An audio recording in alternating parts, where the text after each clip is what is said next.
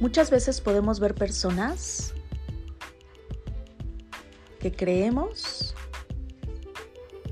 que están bien, que porque han logrado logros en su trabajo, porque tienen empresas exitosas, porque tienen una familia envidiable, puedes verlas y tú pensar que todo está bien. Bienvenido corazón encendido a este nuevo episodio. Hoy quiero hacer una reflexión y que esta reflexión nos lleve a generar conciencia en nuestra vida para que entonces realmente podamos ayudar.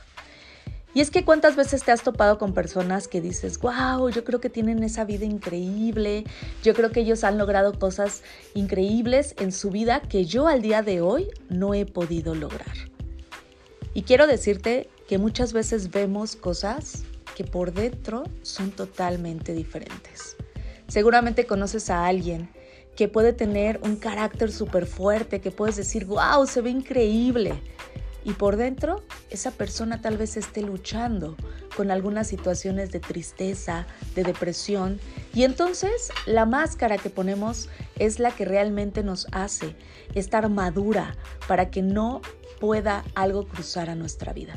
Así es que hoy me encantaría que pudieras generar empatía con todas aquellas personas y siempre preguntarles, ¿cómo estás?